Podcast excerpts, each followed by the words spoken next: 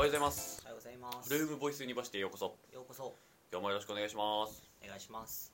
と今日のトピックは創業初期の話をしてみようかです。歯切れが悪い。まあえっとフルームもねあの2020年の2月に創業してあの、まだ3周年を迎える迎えたわけですよね。2月6日に立ち上げて、うん。まあ、って考えてまあなんだろうさ3年前というか、まあ、起業したばっかりの頃のことを藤代も知らないことがあるしっていうところでうん。まあなんか喋りながらあなんかあの時のそれは良かったねとかうん。あの時のそれはなんかもっとこうできたらさらに良かったかもしれないねとかなんかそんなようなことをまあ話す中で、まあ、これから例えばねあの自分でも起業してみようって思ってる人とか、うんまあ、これを聞いてしてみてもいいかもしれないっていうなんかそういう勇気づけとかうん。なんかそういう風になればいいかなっていう風に思ってますとまあそんな感じでなんかあの俺の記憶をたどりつついろいろ喋ってみようと思います。まあそんな感じで、えっと、2020年の2月に、えっと、フルームは、えっとまあ、登記っていうので、まあ、あの設立したんですけれどもそのなんだ記録上は、まあ、なんか活動自体は、えっと、なんかその半年前ぐらいからなんか動いてはいましたと、まあ、なんかにだから2019年の夏とか。で、まあ、当時大学3年の年の、まあ、俺と、まあ、あとその時あの一緒にあのいた2人の合計3人で、まあ、そのフルームとして、まあ、活動してまして。で、まあ、その夏頃っていうのは、うんとまあ、なんか俺がねその教育分野で何か事業をやりたいっていうふうに思ってたっていうところから、うんとまあ、なんかいわゆる学校とか塾とかなんかそういうところにアクセスしてなんかそういうところで何か事業を作ることができないかみたいなことを、まあ、模索している期間でしたよと、まあ、それと合わせて、うんとまあ、なんか自分たちのねあの会社として生きるための、まあ、なんか売り上げとかをどうやって作っていくかっていうところで、まあ、今でいういわゆる受託みたいなでそのホームページの作成だったりとかなんかちょっとしたウェブサービスの作成だったりとかそういうこともなんか企業とまあやり取りしてたみたいななんかそういうなんか経験値を積む期間でもありましたよと、まあ、でその時になんかめっちゃいい事業ができたかっていうと全然できなかった。これはなんかその教育分野の難しさっていうのが1個と、まあ、我々の能力不足が1個。教育分野の難しさっていうとなんか例えば子どもたちとか向け、まあ、それが小中学生でも、まあ、高校生でもとかって考えるとまあなんか学問系が多いじゃないですか。想像がつくと。で学問系は我々も経験してきたし、まあ、かつ明大生っていうのはそれなりになんか知識もあるんだけれどもじゃあそれを他のいろんな企業がやってて他のいろんな企業がやってるコンテンツの方が優れてたりするわけですよねまず。なってくるとじゃあそこと、まあ、どうやって差別化していくのかっていうのは大きなポイント。非常に難しい。っていうところともお金の支払いが、まあ、大体親御さんとかになってくるわけですよね。ってなってくるとじゃあなんか親御さんに理解をしてもらってで親御さんにお金を支払っていただいてでその学習者本人たちに価値を届けるっていうところ。まあ要はいろいろ考えなくちゃいけないことが多いわけですよね。でまあ一家庭からじゃあご契約いただいたとしても利用いただいたとしてもじゃあそれが10100万みたいな単位でどうやって増やしていくんだろうわからなすぎるよねみたいなね。みたいなっていうので、まあ、結構なんかハードルが高い分野だったなっていうふうに思ってますと、まあ、なんか今だったらねなんかもうちょっともしかしたらいろいろアイデアは浮かぶかもしれないけれども、まあ、当時はそういうことも考える能力とか知識とかもなかったっていうところから、まあ、より一層泥沼にはまっちゃいそうっていうところがあったりしてましたよと。うん、っていうのでなんで2020年2月まで何をしてたかって言われたら本当にもうなんか事業アイデアの種を探し続けるだけの生活みたいな。でも別になんかなんとなく探せればいいからなんかめっちゃ一日十何時間もうおーっていろいろ本読んで探してみたいなことしてたわけじゃなくないしなんとなくなんか話聞きそうな人に話聞いてみたりとかなんとなくその時のアイデアをあの壁打ちしてみたりとかなんか結構あののらりくらりと今思うと過ごしてたような期間だったなというふうに思ってます。なんかそりゃ何も見つからないよねって今振り返ると。まだまだあ青かった。そんな時期がありましたと、まあ、で登記してから、うんとまあ、別にこれまでの活動が何か大きく変わるわけでも別にないんだけれども、まあ、その登記タイミングとかがちょうどなんかコロナが始まってくるタイミングっていうので、まあ、なんかこれまでねいろんな人にアクセスできてた部分が、まあ、アクセスできなくなってくるよと、まあ、そうなってくるとより一層学校とか塾とかそういうな子供とか家庭とかそういう向けの授業がなんか難しくなってくるタイミングだったなというふうに思ってて、まあ、そのコロナ初期ってねかなりなんか今思うとめちゃめちゃ厳しい時代だったわけじゃないですか、うんうん、って考えると本当にどうしようみたいなある意味ゼロスタートだ。もうそもそも別に積み上がってたものはなかったけどっていうね。うん。タイミングでうんなんか何にしよう。じゃあとりあえず受託の期間にしようかとか。うん。もちろんアイデアは探しつつっていうのでやっていて、まあ、そこで、まあ、あの出会った受託があの、まあ、今の事業アイデアにつながっている、まあ、そのものづくりの企業での、まあ、動画を作ろうっていう、まあ、プロジェクトだったわけですね、うんうん。まあ、そこも、まあ、リモートとかあのオンラインとかっていうところで、まあ、その社内のパワーポイントの教材はあるんだけども、まあ、なんかそれを動画とかオンラインでも学べるようにしたいよっていう需要が、まあ、出てきてたと。でその時はなんかその時感じたのはなんかやっぱコロナ以前と以後で明らかにやっぱその生活様式とかうん会社の在り方とか働き方とかなんかやっぱり明確に変わったなっていうのをその案件からも感じていてでなるとやっぱりなんかアフターコロナの時代の事業作りとか事業発想をしなくちゃいけないんだろうなっていうのをすごい強く感じましたと。うんうんなんかそれはなんか我々にとってはなんかいい一つの区切りというか切り替えタイミングになってよかったんじゃないかなとは思ってます。うん。っていうところで、まあ、我々はねあのもうあたかも動画制作会社かのようにその会社さんのねあの動画作りをうおーってしまくってこれまた大変な日々を やることがあるとあるで大変なんだよね。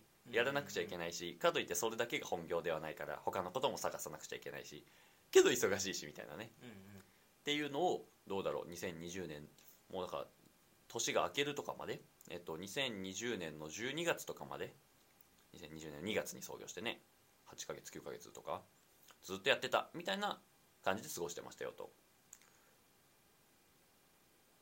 でそこからまあなんか今の事業が出来上がっていってっていうふうになるんだけれどもなんかまずこのフルーム前半戦と思えるようなうん事業何もない時期からその動画作りの受託に至るまでうんうんうん。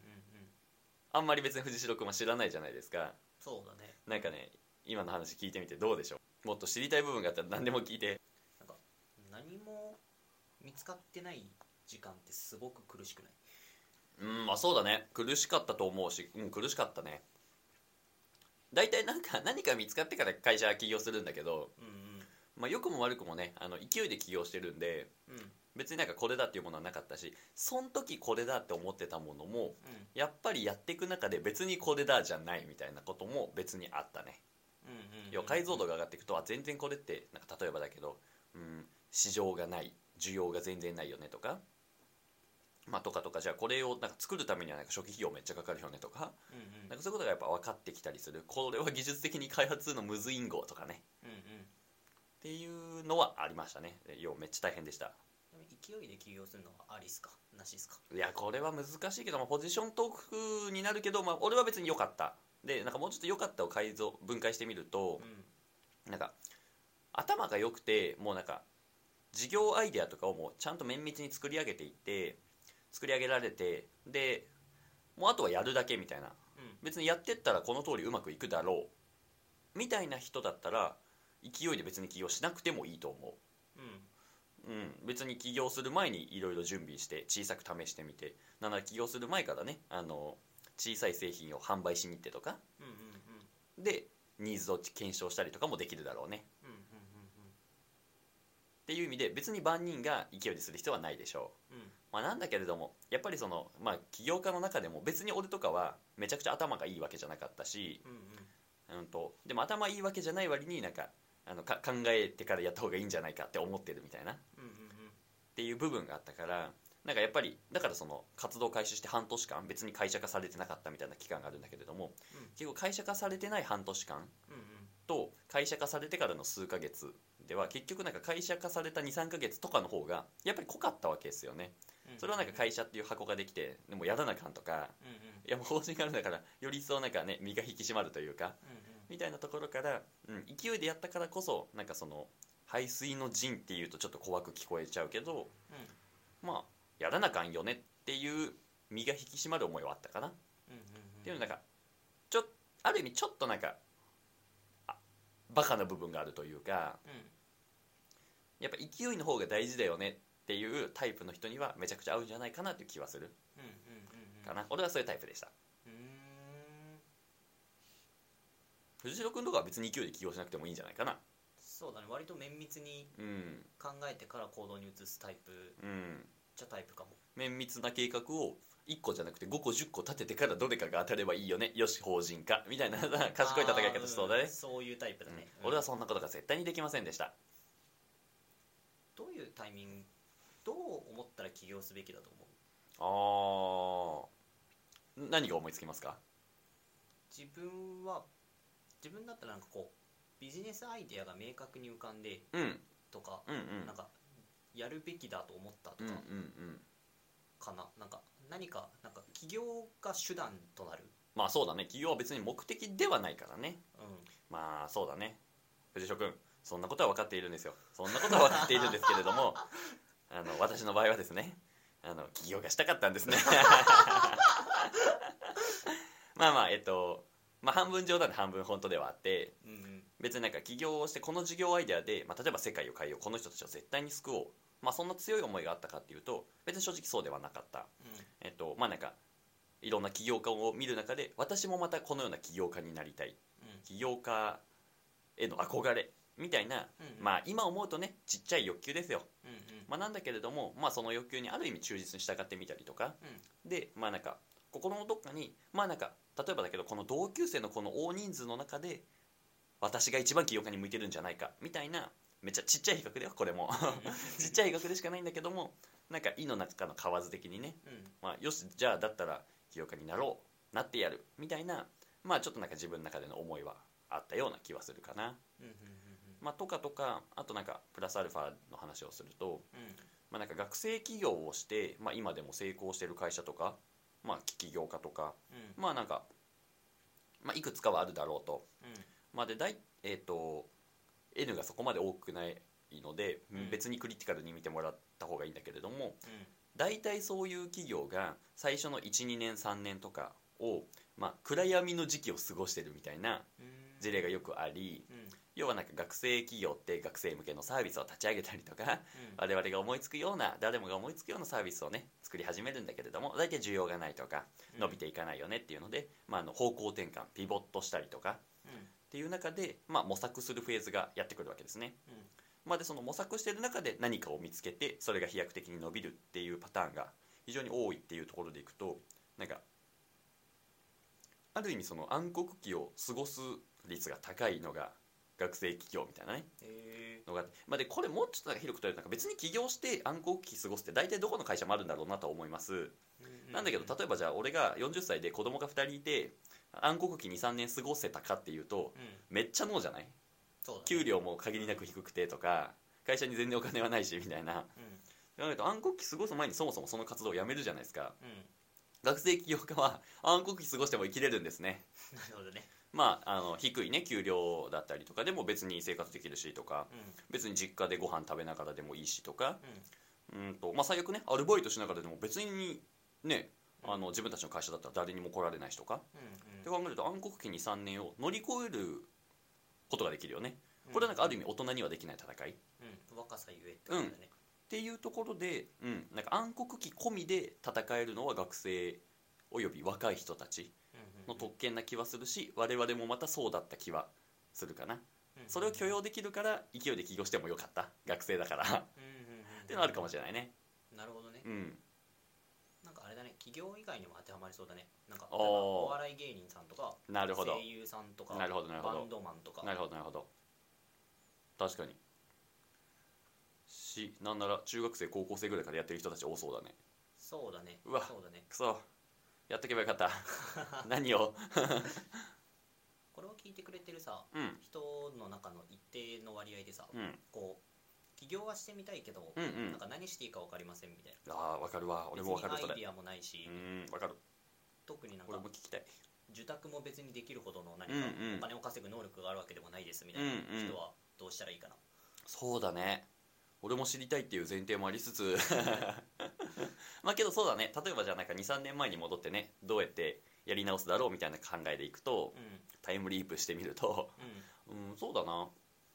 まあでもちっちゃくやってみるは俺全然大正解な気がしていてうん。例えば俺はもう何も知らなかったがゆえに株式会社化したんだけれども例えばじゃあこれが会社だったらまあ合同会社っていう選択肢もあったりとか、まあ、例えば一個人だったらね個人事業主で開業するとか、うん。まあ、いわゆるフリーランス的なね。とかでも別に選択肢にはあるじゃないですか、うんうん。うんでまあじゃあ例えば俺の場合はねチームメンバーがいたから、まあ、会社の方がいいかなと思ったけどうん。まあなんかねあのちょっとあのわかんないや動画編集のスキルを持っててとか、うん、プログラミングのスキル持っててとか、うん。まあ、あとなんだろう分かりやすいスキルでいくとまあなんかホームページ作れますよとかもそうかうん。みたいなスキルを持ってたとしようか。ないし勉強中だとしよう。ん。う、うんとまあ、それを、うんまあ、個人事業主の開業って本当に一瞬で終わるから、うん。まあじゃあなんかそれをやってみて見るっていうのはなんかやりそう。でもなんかその前後でなんかあら含めて何しそうかっていうと、うん、やっぱりなんか起業してる人のもとには行きそうかな、うんうんうんまあ、例えばなんだけれども、うん、とこれ分かりやすいのかじ。ゃあ例えば今のフルーム水本藤代にあのなんか僕も、まあ、起業志望でとかうん。でなんかあのこんなことをしたいと思ってますと。別にそれはなんか荒くても今できる最大限の言葉をねあの、含めてなんか例えば送ってみると、まあ、で我々もね人間なのでね何かそのいいなとか感じる部分があったら我々みたいだなって思う部分があったらうん例えばじゃあ喋ったりとか仲良くなったりとかうん。全然あると思いますと。うん。でそうなってた時に、まあ、じゃあそこでなんか発揮したいスキルとかやりたい仕事がその人にあるわけじゃないですか、うん。まあ、みたいなことを例えばあうちだったらじゃあなんかちょっとうちでホームページ作りたいと思ってたからよかったらこれちょっとやってみないとか、うんまあ、なんかそういう内々でのクローズドに仕事とかが最初出来上がってったりする。うんうん気はしていて、うんうん。うん。これをじゃあ例えばあのね一個人事業主が「はじめましてフルーム様、えー御社のホームページ制作に困っていませんか？あのよろしければ弊社にお任せください」みたいな営業で来られちゃうと「あ、うん。大丈夫ですじゃん。よっぽど。まあそうだね。フルームからすると」よっぽどね。うん。けどなんか「へえんか君をやろうとしてるんだね。頑張ってるんだね」みたいな。うんうん。あそうだったなそうだったな。えそういえばなんか俺たちこれやってほしいと思ってたよね。みたいなのはうんうんうん別に全然ありそうじゃん、っうんうん。うんていうところで、うん、となんか最初に何したらいいんだろうっていうとまあなんかそれこそなんか,、うん、なんか開業する前になんかそういう起業してる人たちとかうん。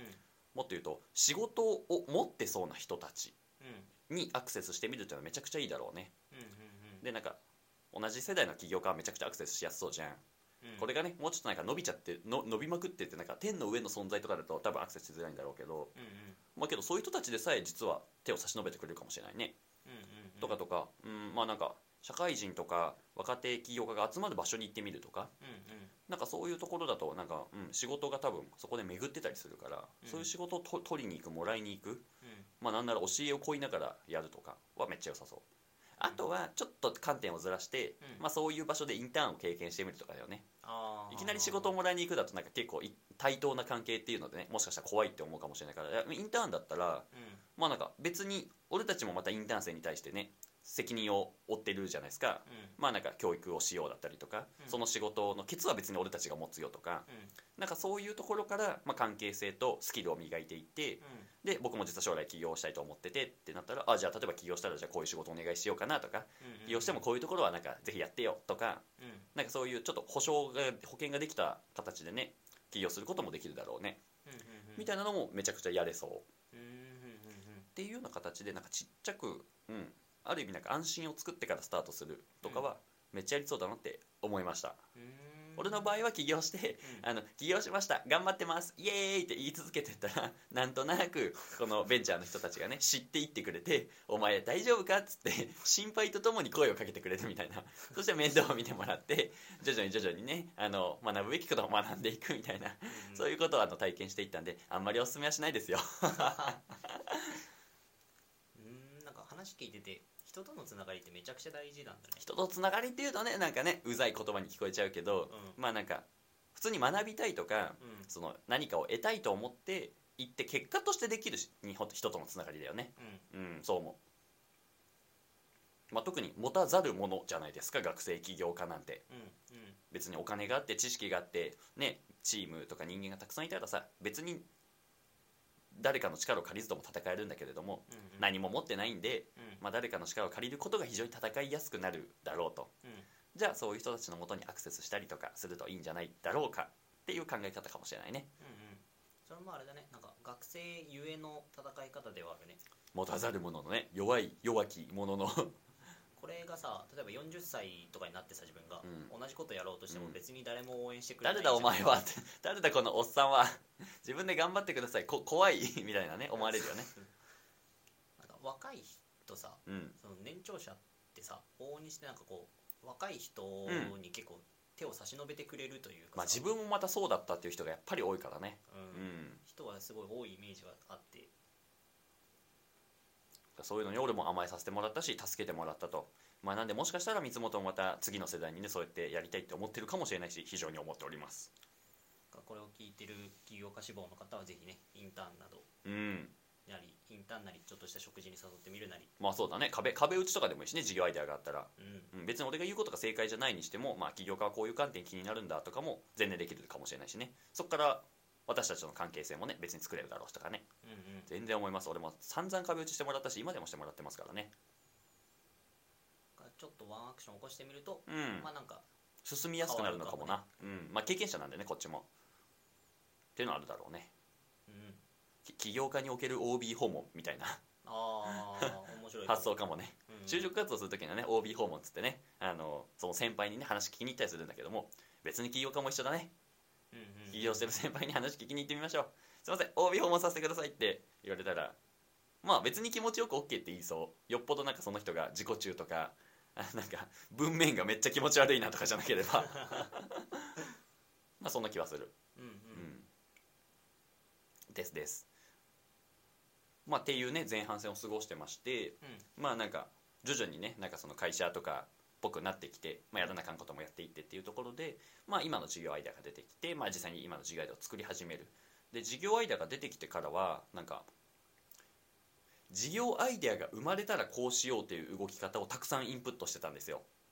どういうことかっていうとうん。あの例えば、えー起業の科学」っていう本だったりとか「リーンスタートアップ」っていう本があってうん。ここで結構共通して書かれてるのが、うんとまあ、製品とかサービスをちっちゃく作ってみて、うん。そこに需要があるか確かめていきましょうと。うん。で需要があるって分かったらそこにまあかけていく。ないしまあ時間を投下していこう。お金を投下していこうという考え方なんですね。なんかイメージとしては1000万のすごいパソコンを作りました。1000万と1年の時間をかけて、うん。まあ、ちょっと大きいお金と時間じゃないですか。うん。でこれを藤代君藤代君買ってくれないかって言った時にあいやーいらないかなってなったら、1000万円と1年間が無駄になっちゃうのよ、うん、だったらだったら例えばちょっとパワーポイントでねどうだろう？1時間かけて、えー1000万円の、えーパソコン、えーこういう機能があります。でね藤代君こんなのはどうでしょう？このスライド見せてみると。うん。別に30分1時間でできて確かめれるよね。でそうすると藤代君が「いらないか？えいらないか？いらなかったか？どんなのが欲しい?」うんまあなんかすごく安いパソコンでそれなりのね動きさえできたらまあ別にいいかな、なるほどなるほど。じゃあ10万円のパソコンとかでまあなんかお家でね簡単に使えるようなやつでとかだったらどうかな。あそれだったら欲しいよ。うん。なるほど。じゃあそれ作ってみます。ってなったら1000万円と1年間の無駄を削減した状態でうん。商品を売ったりとか作ったりすることができるよね。うんうん。みたいなこれをなんかリーンスタートアップっていうふうにあの言ってたりするんだけどもうんみたいなことをすでに学んでいたからうん。だからその事業アイデアが出てきた時にじゃあこれをちっちゃく試すにはどうしたらいいんだろう。よしじゃあまずはパワーポイントとちょっとしたなんか動画デモ動画みたいなのを作ってみようっていうのでサクッと作ってみてでなんかお客さんとなるような企業さんにうんとその動画を見せてみたらおすごい面白いねっていうのでまあではちっちゃく試すことに成功しうん。じゃあいざ作り始めようっていうので、まあ、作り始めていったと。うん。で、えっとまあ、それをやり続ける中で今の藤代君に出会ってうん現在に至るっていう風な流れかな、うん。まあなんで事業アイデア発見からまあなんか検証を作ってみるフェーズがまあ第2であり、まあ、今に至る流れなような気はしてるね。うんうんそんなエピソードがございました。うんうん。面白かったです。感想が最鑑賞がリスナー。まあそうだね。まあ事業とかに関してはそういう風になってるかな。うんうんうんうん今さこう当たり前のようにさ、うん。こう本を読んでたから知ってましたみたいなうんうん。例だったけど、うん。こう やっぱ読んでてよかったですか、本とかは？えっとねもう読んでないときつかったなっていう場面は結構あってうん。それこそまあなんか起業家からすると当たり前な言葉とか考え方みたいなのはたくさんあってうん。でまあ特にじゃあなんか IT の起業家とかうん。うん学生起業家若手起業家がまあなんか使う考え方がそれこそリーンスタートアップだったりとかでそのリーンスタートアップの中に、うん、と MVP っていう言葉が出てくるんだけれどもうん。うんなえっとなんかも最も小さい製品みたいなね。ミニマルバリューあそうそうそうそうそう。なんかあの実用可能最低限の実用可能製品みたいなね。うんうん。っていうのでえっとなんだなんかあれもこれもできるみたいな。うん。なんかツイッターにおけるうんとなんかねも文字を書いて投稿するっていう機能と友達をフォローするっていう機能とあとちょっと前はねあのフィードって言ったらインスタのストーリーみたいな機能まで追加されてたんだけれどもうんうん。じゃあツイッターにおける MVP は何だろうって考えるとまあ文字をね140文字書いて投稿するっていう機能なんだよねそれ以外のなんかめちゃめちゃたくさんフォローするとかうん。そのフィードストーリーみたいなやつを加えるっていうのは別に後からでもいいっていうところで、うん。一番重要な機能は何だ一番重要な機能を持った製品は何だっていうなんかそういう考え方があったりとかっていうのはよくなんか企業家うしても喋ったりとかうん。今 MVP を作ってますとかなんか MVP で、うんとまあ、ご契約いただきましたとかそういうことを話したりするね、まあ、あとはなんかそれこそなんかなんていうのかななんかサーサースとかなんかサブスクのサービスとかもね徐々に増えてきてるっていう意味でいくとうん。なんかサブスクの中でもなんかいろんなえっ、となんか MRR マンスリーリカーリングレメデューみたいなうん月額いくらでとかそれを12倍したなんかあの ARR Annually Recurring Revenue とかなんかそういう話とかもなんかすごくやっぱ会話の中で当たり前に出てきたりするのよ。うーん別に知らなければ別に聞けばいいとは思うんだけど、うん。別にこうやって教えてくれるし、うん。まあ、知ってた方がコミュニケーションはとても早かったりするよね。なんかっていうようなあの起業家にとって当たり前というか基礎知識みたいなことが改めてそのなんか起業の科学とかリーンスタートアップとかに書いてあったような気はするかな、またなんかプラスアルファせっかく喋っちゃうとなんかじゃああの今成功してる企業がなんかどうやってなんかその最初過ごしてたんだっけっていうところですごくイメージがつきやすいのはえっ、とねなんかスタートアップ本って呼ばれてるようななんか何だったかな？めちゃくちゃ正式な名前忘れちゃったかった。らあのここにちょっとググって出て出てる状態にしようと思うんだけど。あのみたいな結構勇気もらえる本だったりとか。うん。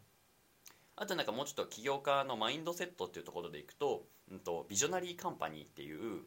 まあなんか本があってなんか1から5とか最近は0みたいなのも発売されたんだけれども、まあ、このなんか0とあと2はなんかすごいやっぱり起業家って読まれていて、うん。別に1を読んでないから2読めないっていう方は全くなくて、うん。うん、となんか1はなんか普通の会社が飛躍するには。違うな。いい会社が違うな。待ってね、えっと普通の会社がちょっといい会社になるのが1うん。で、えっと2が、えっと Good to Great っていうんだけどうん。良い会社がさらにより良い会社になるにはみたいな。うんうんなんかあのすごい重要な観点が書かれてて、うん。まあ、そこで出てくるのが例えばなんだけどなんか誰をバスに乗せるかみたいな話だったりとかうんとなんだかな。あでももうそその学びが一番でかいですわ。うんうんみたいなことも結構やっぱ事前に読んだりはしてた。まあ特に別に事業アイデア探しフェーズなんて何も思いつかないしやることないんでうんうん。本読むしかないんですよね。うんうん。まあその中の本でまあなんかその辺の当たり前のものを読んでたっていう感覚があございますまあ割と適したタイミングでさ、うん。適した本を読んでるわけじゃん。まあそうかもね今思うと。なんかなんで読めたのああでもそれもやっぱりこういうようなやつに水本みたいなやつにああの君みたいなフェーズだったら企業の科学を読んでおいたらいいんじゃないかとかうんこの本最近読んで面白かったから君も読んでみたらみたいな結構随時教えてもらえる環境にはいた気がしていてそれを「あ読みます」っつってあの愚直に読んでで別になんか言われて読みますとかって多分多くの人がやると思うんだけど、うんうん。俺は実際になんかもうすぐそ「あ買いますわ」っつってその場で買ってで割とすぐ読んで「あなんかあれめっちゃ面白かったっすわ」みたいな「教えてくれてありがとうございます」みたいななんかちょっとコメントまで 送るようにしてたみたいなこともなんかそういう意識を持ってたような気がするかな。うんうん。これもあれだね先輩から教えてもらってだもんね。大抵先輩から教えてもらってます。はい。めちゃくちゃ重要だねそう考えると。本当だよねそういうなんか知識のねググっても出てくるかもしれないけど結局そうやって教えてもらった方が早かったり角度高かったりするは結構体験談ベースであります。うん。まとめていく？まあそうだね。うーんとまとめていく？まとめ方むずいな。まあけどまあ、あとはそうだな。なんかまあそのやっていく中で結構やっぱなんか人の入れ替わりとかもめっちゃ経験してきたかも、うん、まあだから要は事業の変遷ベースで今話してたけどうん。なんかそそれをやってる人の話も全然あってうん。結局やっぱなんか勢いで起業してる分まあその場にいた勢いのメンバーで起業してるんですよね。うんうん。うん。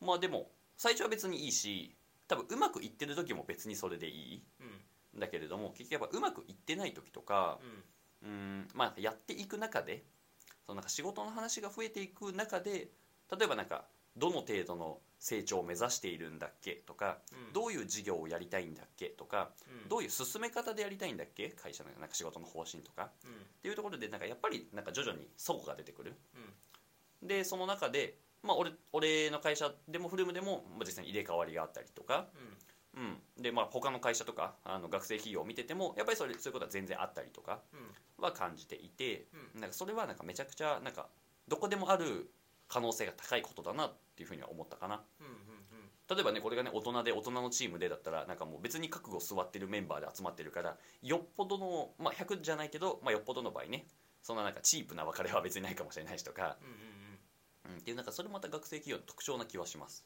うんうんうんうん。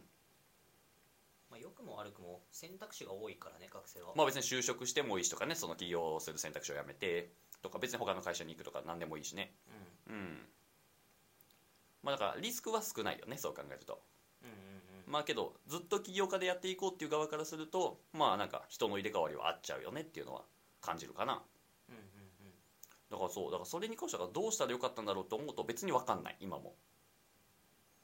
うんうん。なんかあれだよね。なんか学生起業家の傾向としてさ、うん。事業も人も不確実性高めな傾向はあるよね。まあだから何もかも決まってない状態が多いだろうねなんかいろいろ経験してきた30代40代の人とかが起業する時ってさ、うん。もうその分野に精通してて、うん。課題も割と明確には見えてて、うん。結構賞賛もある状態で起業する人とかが多いイメージはあり、うんうん。なんかそうなってくると別に事業は不確実性高くないし、うん。そこに集まる人もさそうだね。ある程度ビジョンが固まった状態で集まってくるから、目指す先が同じ人たちとかね、うん、よっぽどなんか違ったみたいなうんのってさ、なんて労働環境が違ったとかはあるかもしれんけど、うん。なんか事業のやりたいことそのものが違ったとかうん。さ、働き方違ったとか少なそうだよね学生まあそうだね。企業に比べたら、うん。みたいなのは思うね。まあそうだね。だから特になんか人選びに関してなんかこれはねやっぱ先輩に教えてもらってもう今本当にそうだなって思うことはうん。なんかなんか例えばじゃあ俺が代表とかその何言い出しっぺだとして、うん。まあ、じゃあ仮に1人ないし2人とまあ一緒にやろうって考えたと時になんかその時のなんか理想のメンバーは誰だろうっていうことを想像しろと。うんうんでこここれはなんかもう誰でも口説ける状態だと仮定しての場合ね。うんうん。オールスター的なね。うんあそうそうそうそう。うん。って考えた時になんかそれでも例えばじゃあ今このメンバーを選ぶかだったりとかうん。すで、にメンバーがいる人にはね。うん。逆にまあ一一から考えるよってなった時にじゃあそのオールスターから選んでここいつだこいつだってなってじゃあそいつを何とかして口説くとか。うんうんなんかそうした方がもう絶対にいいって言われていてうん。なんか俺は割となんかまあそんなことないっしょと思って、まあ、あの走り出してるんだけれどもうん。で藤代君とかは割となんか俺の頭の中でその企業当初には声をかけてないけどオールスター誰だろうって考えた時にその後からねあ藤代君は絶対当てはまるでしょって思って声かけに行ったっていうのがあって、うんまあ、いざ実際にもうドンピシャリみたいなうん。経験はすごく今感じてるからだかうん。らそのオールスター発想はめちゃめちゃ重要なんだろうなっていうのをあの23年越しに気づきました。先輩すいませんでした。あんだけ言いつけを守らず。部活のキャプテンとかで例えるとさ、うん。こう一番上手い人がキうん。ャプテンになってるパターンってすごく多いじゃん、まあそうだね。こう野球も一番上手い人がキャプテンでうん。でなんか一番上手いがゆえにさこう先導もしやすいじゃんすごい、っていうチームとあとはなんかたまにさキャプテンがベンチにいるチームとかあるじゃん。いやそうだねでもなんかみんながキャプテンのことは信頼してて、うん。うんチームはうまくまとまってうんるみたいな、うんあるじゃん。あります。でこう自分より強い人をうん。どんどんどんどんスカウトしていくみたいな、っうんうん。ていう発想ってさ、うん。割となんかこベンチ。うキャプテンパターンベンチキャプテンパターンね。に近いうん。どちらかといえばねうん。と思うんだけどなんかこうベンチにいてもキャプテンでうん。こう強いチームを引きつけていくみたいうんうなん。のの真髄みたいな確かにね。あったりしますか？ああそうだね。俺はどっちかっていうとそのスキル先導型っていうよりは その優秀なキャプテンパターンよりは俺は多分ベンチキャプテンパターンなんだけれどうんうん。うんとまあそうだね。なんだろうな。めっちゃ難しいな。めっちゃ難しいけどうん。うーん。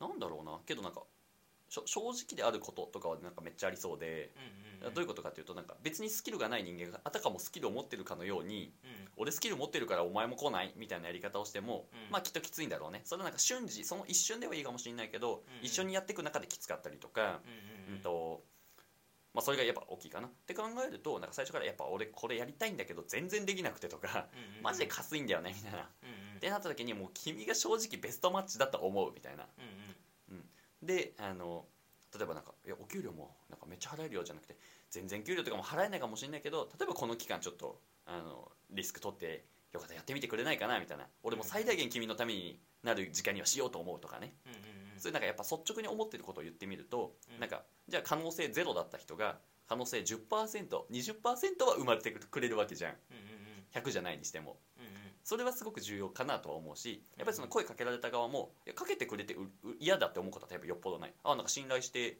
やってほしいって言ってくれてんだなとか。って考えるとじゃあなんかあちょっとだけ検討してみようかなとか全然あると思う。んうんなんか正直にあのもうもう好きですと伝えに行くみたいな。みたいなことな気はするかな。うんうんあすげえ大事かもね。うん。恋愛とかでも大事そうだしね。そうそうそうそう。正直にちゃんと伝えるとかね。うん。うんまあ、とかとかあとはなんかそのまあ俺はできないなりにやってみて、うん。で過去にはこんな実績があのもう生まれてきたりしてるからなんか君が入ったらもっとそれが伸ばしていけそうなんだよねっていううんうん。あのまあなんか君が入る未来をなんか一緒に話せるといいかもしれないね。うんうんうん。なんかすでに、えっと、今のサッカーチームで県大会県大会まではいけたみたいな。うんうん。で頑張ったんだよねみたいな。うんで俺は全国目指したいっていう意味で絶対に君がいたら全国行けるんだよみたいな。うんうんちょっと本当にマジで一緒に目指してくんない？みたいなそういう話もあるかもしれないね、うんあ全国行けるかもしんねえわ。確かにみたいな、うんうんうんとかとか。うん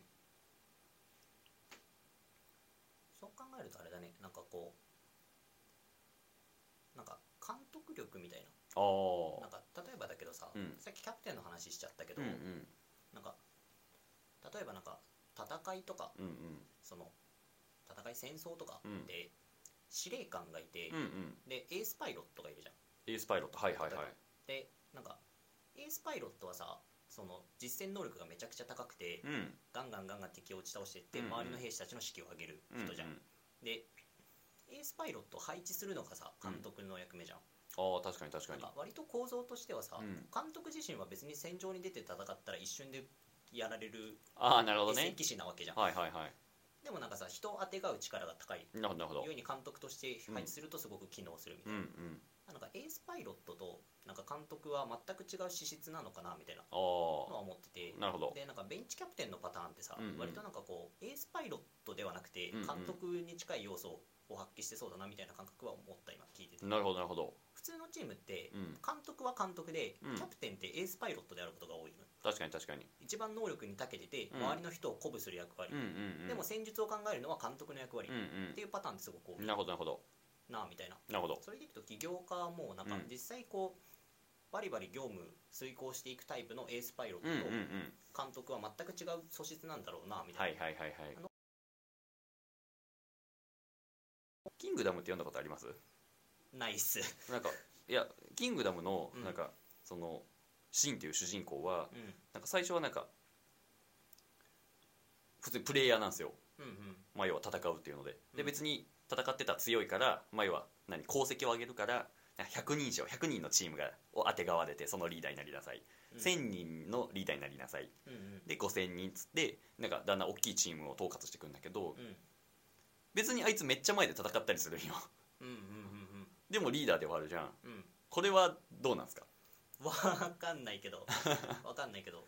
なんかあーなんか両方持ってる人も別にうんうんうんうん。いるなとは思ってうんうて、ん。なんか例えばうちのあると思高校のチームとかだと、うん。なんか割とキャプテンも監督に近いことをやってて、うはいはいはい。キャプテンがチームメンバーのこうレギュラーメンバー決めなるほどなるほてとかそのポジションの配置決めてみたうんいなのをやってたのね、うん。で仙台とかを見てると、うん。一番プレー上手い人がキャプテンやってたから、うんうん。なんか一番プレー上手い人が指揮権も持ってるみたいな、まあパターンも別になるほどなるほど。あったなみたいな感じでなんか、まあ、適材適所間違いない間違いない。かなみたいな感覚はあって、なんか知り合いの知り合いというか、うん。知ってるこう起業家頭に思い浮かべるとなんかうん。営業バリバリやってて、うん。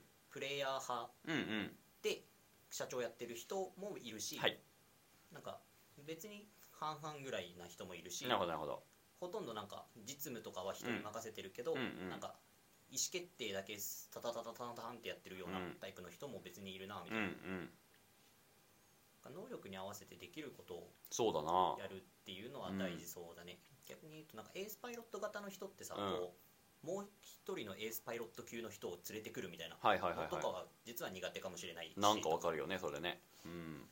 むしろなんかエースパイロット操作できる監督を連れてくるとか重要かもしれないよねそうそうそう。そうだからそのキングダムの例でいくとそのシンっていう主人公は別になんかね戦いもできるし鼓舞もできるんだけどめっちゃ戦略とかができるわけじゃないからなんかそのもう一人ね一緒にいた人間があのじゃあわ私は戦略をやるわっつって、参謀的なねそうそうそうそう、うん、あのカリオテンって言うんですけど。そうなんや。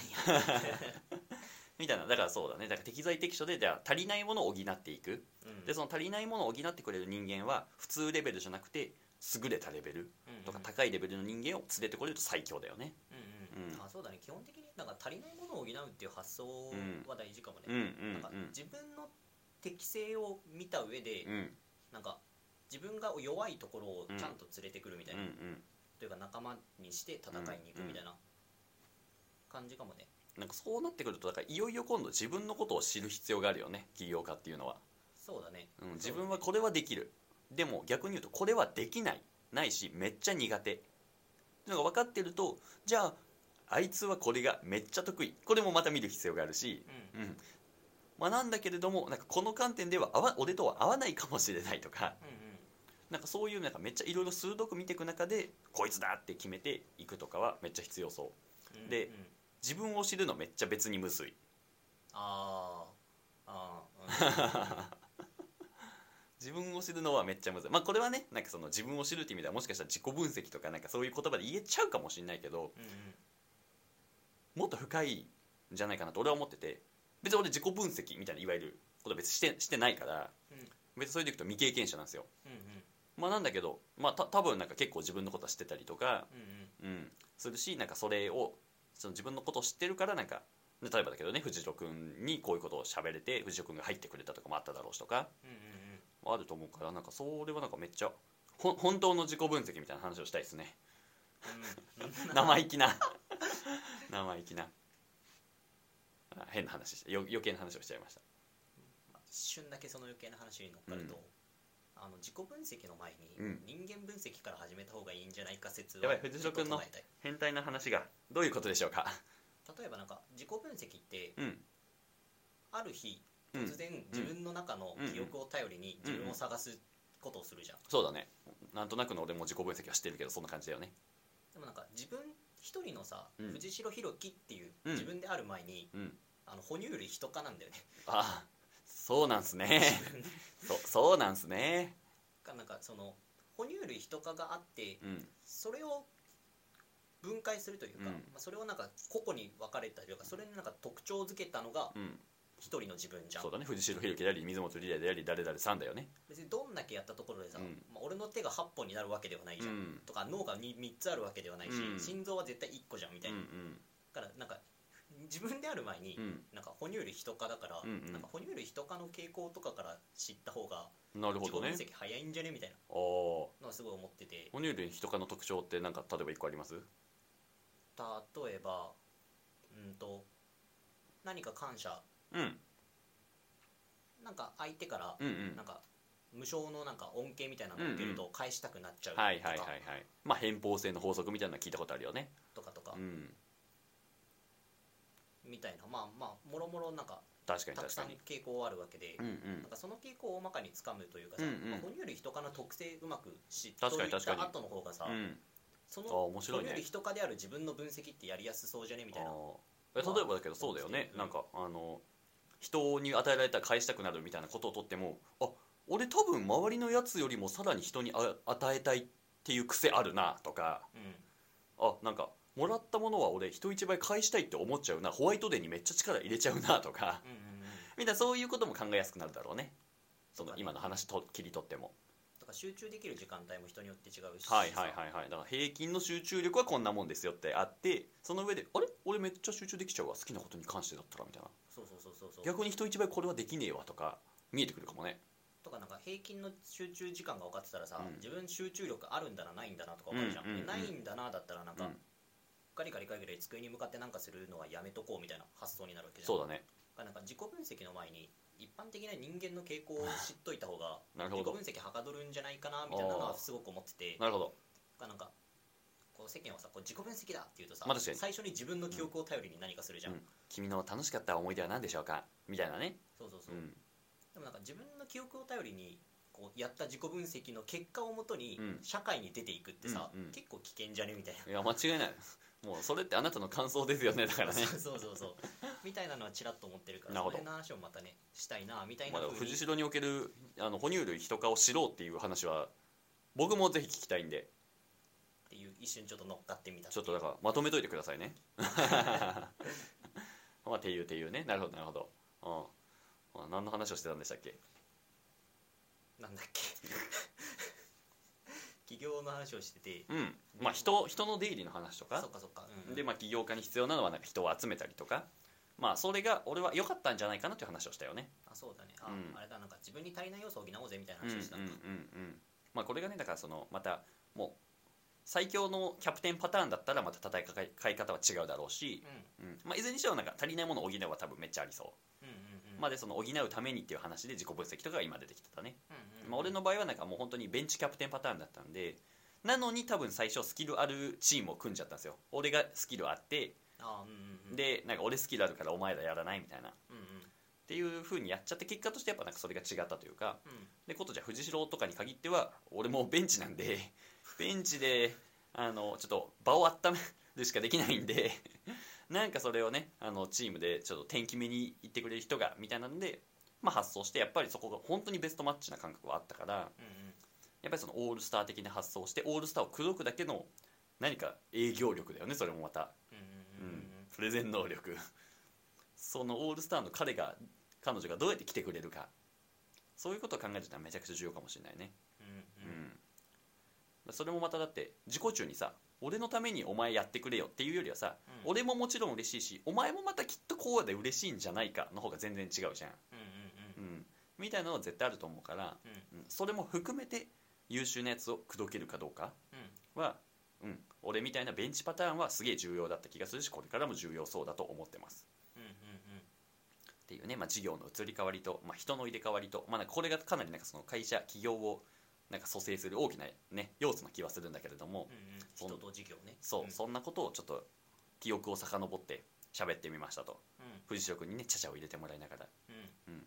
まあなんか今回の話を聞いてみてまあなんかそのもっとこの話聞いてみたいよとかうんなんかその個別にねこの部分もうちょっと詳しく教えてくださいとか、うん。なんかそういうことも全然あったりしたらあの要望次第で ぜひ喋ろうとは思うしうん。なんか我々もそれを思い出してこうやって語り合うのもすごい価値がある時間なんで、うん。うん、なんかそういうのガンガンコメントとかも欲しいなというふうに思いますと。うん。なんかあれだねあのココメントフォームみたいなのを設定しとかなくちゃいけないね。どっから書けばいいか分かんないもんね。そうだね。このまま行くとリ ーダーに DM に飛んでくる。全然いいんだけども。うんまあなんかちょっとじゃあフォームみたいなものもあの設定できるようにしておきたいと思います。なんかあのチャンネルの概要欄に載っている状態にしておこうと思いますと。よく見るやつだ。そうそうそう。まあみたいな感じでねあのぜひあのこれがこれはねあの我々が思いついたことも喋っていくしなんか皆さんからの要望みたいなところもあの聞いた上でいろいろ喋っていきたいなというふうに思ってるのでぜひこれからもあのフルムボイスユニバーシティの、えーコンテンツをぜひ聞いてみてもらえたら嬉しいですと。じゃあそんなところで、まあ、今日の、えー放送も以上にしたいと思います、えー今日も聞いてくれてありがとうございました。それでは皆さんさようなら。バイバーイ。